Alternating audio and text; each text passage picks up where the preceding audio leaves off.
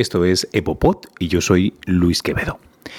Esto es un pequeño interludio estival y es que en plena campaña, en el mes de julio y después de la campaña en agosto, no era plan de montar nuestro tinglado habitual en el Gaona, en el centro de Burgos, para hablar de cosas de la evolución y sin embargo, ¿verdad que nos interesan? ¿Verdad que seguimos queriendo escuchar a estos eh, embajadores de la ciencia de la evolución?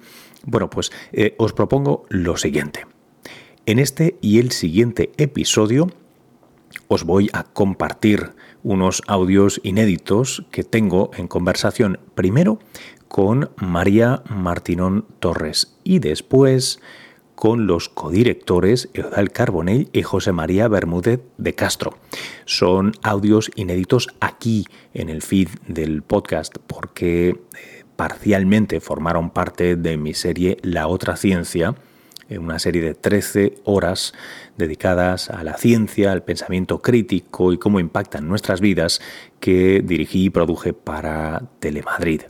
Eh, os recomiendo, si queréis ver parcialmente este contenido, que le echéis una ojeada a la web del programa, voy a enlazar en las notas del podcast porque merece la pena también verlos, además de escucharlos. Espero que lo disfrutéis y que nos escuchemos de nuevo en septiembre. Ah, por favor recuerda que este proyecto está todavía empezando, así que todo lo que sea compartir, animar a la gente a que se suscriba y lo pruebe, pues nos hará, nos hará crecer y será una cosa bonita y buena. Espero que estéis pasando un buen verano. Hasta luego. En el ámbito de la paleoantropología estamos en un momento que yo creo que es fascinante porque se ha producido un cambio en el foco de atención.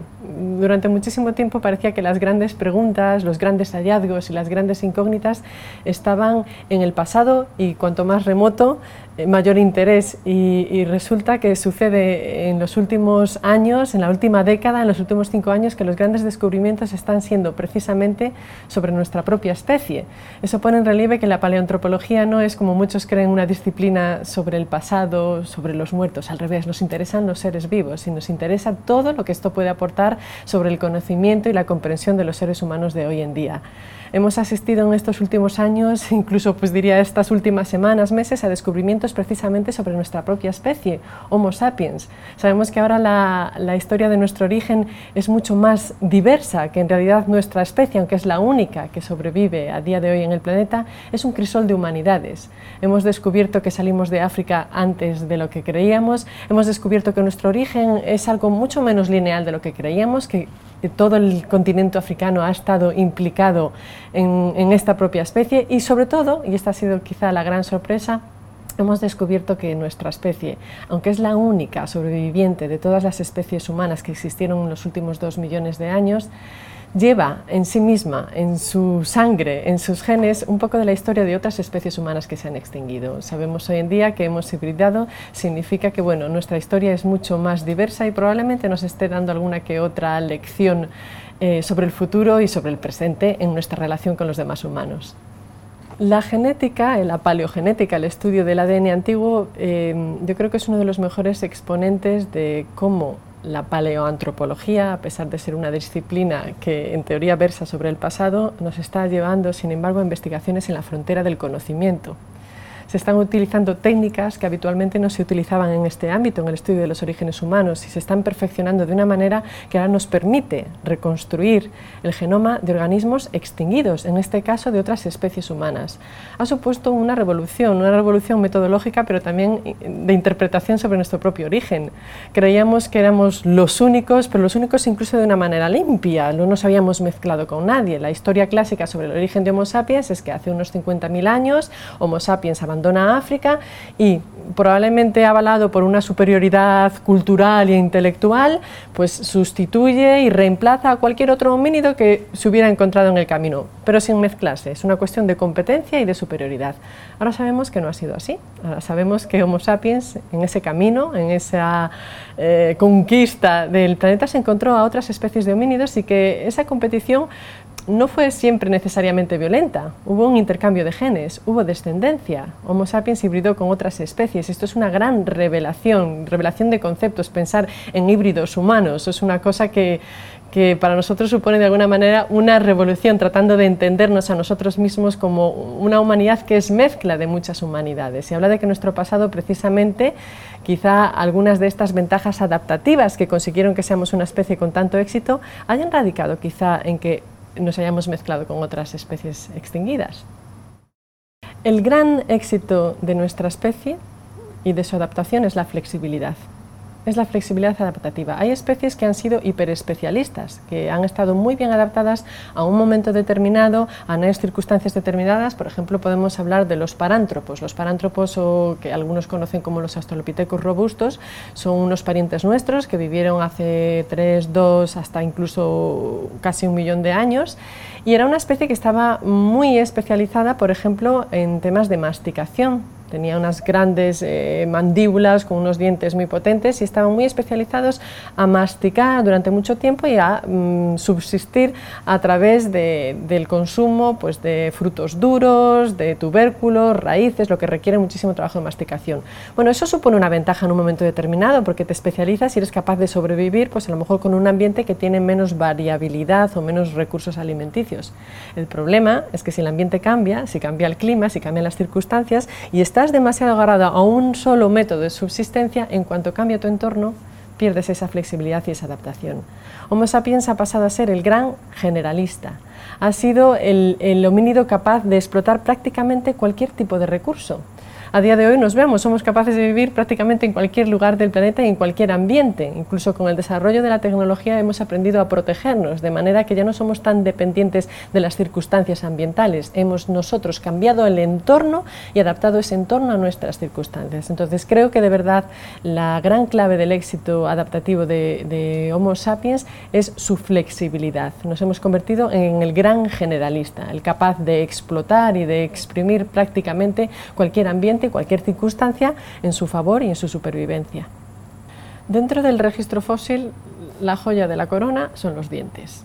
Mm, no solo ya porque son los más abundantes en el registro fósil, los mejor conservados dada la dureza de los tejidos que forman los dientes, por ejemplo el esmalte es uno de los tejidos más duros de todo nuestro cuerpo, por lo tanto eh, soporta el paso de los cientos y miles de años mejor que cualquier otra parte esquelética, pero es también porque por su naturaleza tienen eh, muchísima cantidad de información que pueden aportar.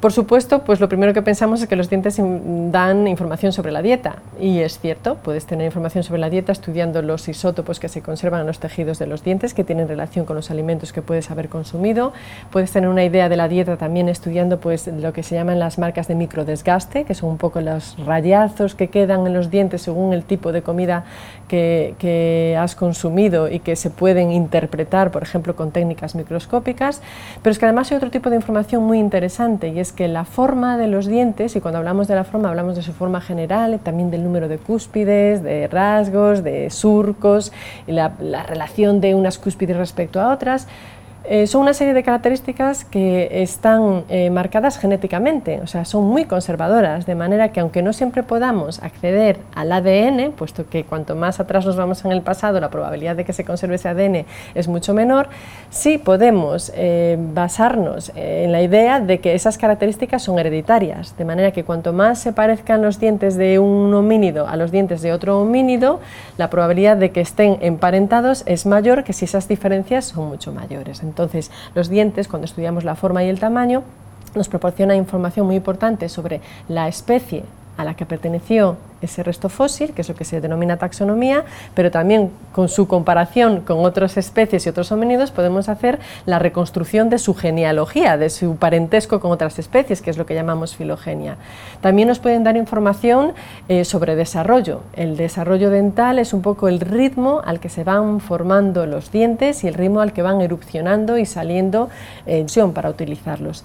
Ese ritmo de formación y erupción de los dientes es específico de cada grupo animal, incluso de cada especie. Y es una manera indirecta que tenemos muy interesante de inferir cambios en el crecimiento de una especie.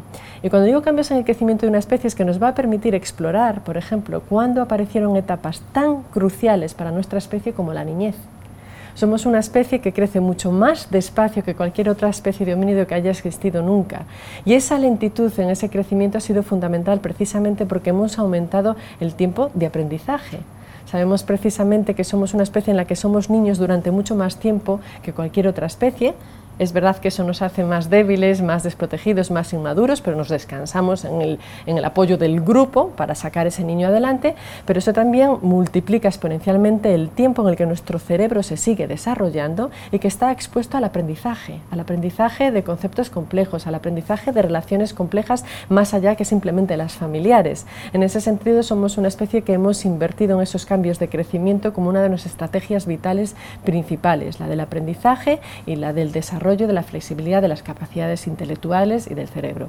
Pues algo tan importante como eso es otro aspecto que también podemos rastrear, por ejemplo, estudiando el desarrollo dental. Esto que tenemos aquí es una mandíbula de 1,2, 1,3 millones de años que se encontró en el yacimiento de la cima del elefante de Atapuerca. Esta mandíbula es muy importante pues porque rompió todos los Guinness del europeo más antiguo. Durante mucho tiempo la historia clásica es que Europa no había estado habitada por humanos hasta hacía solo 500.000 años. Tenía hasta su nombre esta teoría, que era la teoría de la cronología corta. Atapuerca desbarató esta teoría porque se encontraron los restos humanos de Homo antecesor, también en otro yacimiento de Atapuerca, en la Grandolina, en el nivel TD6, que retrasaban la presencia de los humanos en Europa al menos casi unos 500.000 años, porque tenían de 860.000 años, 900.000. La gran sorpresa es cuando Atapuerca bate su propio récord Guinness en la antigüedad del primer humano y se encuentra en el yacimiento de la cima del elefante esta mandíbula. Esta mandíbula cambia la historia en el sentido de que la fecha ya cambia, es decir, la historia de los humanos en Europa es mucho anterior de lo que antes se creía. La hemos llevado atrás, pues fíjate, casi, casi un millón de años más tarde. En su parte anterior, esta mandíbula tiene una serie de características que podemos llamar primitivas. Primitivas en el sentido de que son las características que, bueno, cabe esperar en una mandíbula de esta antigüedad y que, bueno, pues son comunes también en otros homínidos de la misma antigüedad que podemos encontrarnos en África y, y en Asia, por ejemplo. La gran sorpresa es cuando vemos el interior de la mandíbula. Habitualmente una mandíbula de esta antigüedad esperaríamos que fuera mucho más robusta, más gruesa, que tuviera un toro en la parte posterior, que era área como mucho más eh, robusta, más antigua. Aquí lo que tenemos es que detrás de la mandíbula encontramos es completamente vertical, muy grácil. Esta característica es una característica, podemos decir, moderna para la antigüedad que tiene. Es la primera vez que encontramos este rasgo, este perfil tan vertical, la vez tan grácil, en una mandíbula del registro fósil. Y volveremos a ver esto en las mandíbulas del nivel de TD6 de la grandolina de Homo antecesor. Esto significa que aunque no podemos decir a ciencia cierta a qué especie perteneció esta mandíbula, sí vemos una característica que aparece por primera vez aquí y que encontraremos después en otras poblaciones europeas, también del Pleistoceno inferior, en torno a 900.000 años. Esto significa que al menos hace 1,2 millones de años sucede un cambio sucede un cambio, aparece, podemos decir, una identidad europea. Estas poblaciones empiezan a desmarcarse de la morfología de las poblaciones que encontramos en África y en Asia. Y yo creo que esto es interesante porque estábamos un poco acostumbrados a contar la historia de la evolución humana con un foco, eh, a veces incluso excesivo, en África. O sea que aquí podemos decir que Europa empieza a contar su propia historia.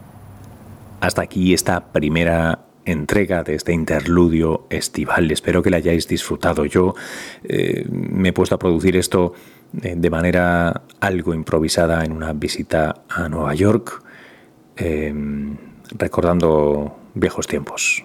Espero que vuestro verano haya sido también fantástico. Nos escuchamos en septiembre y no, no dejéis por favor de compartir este contenido a ver si en septiembre llegamos todavía con más suscriptores a la próxima nueva producción. Hasta luego.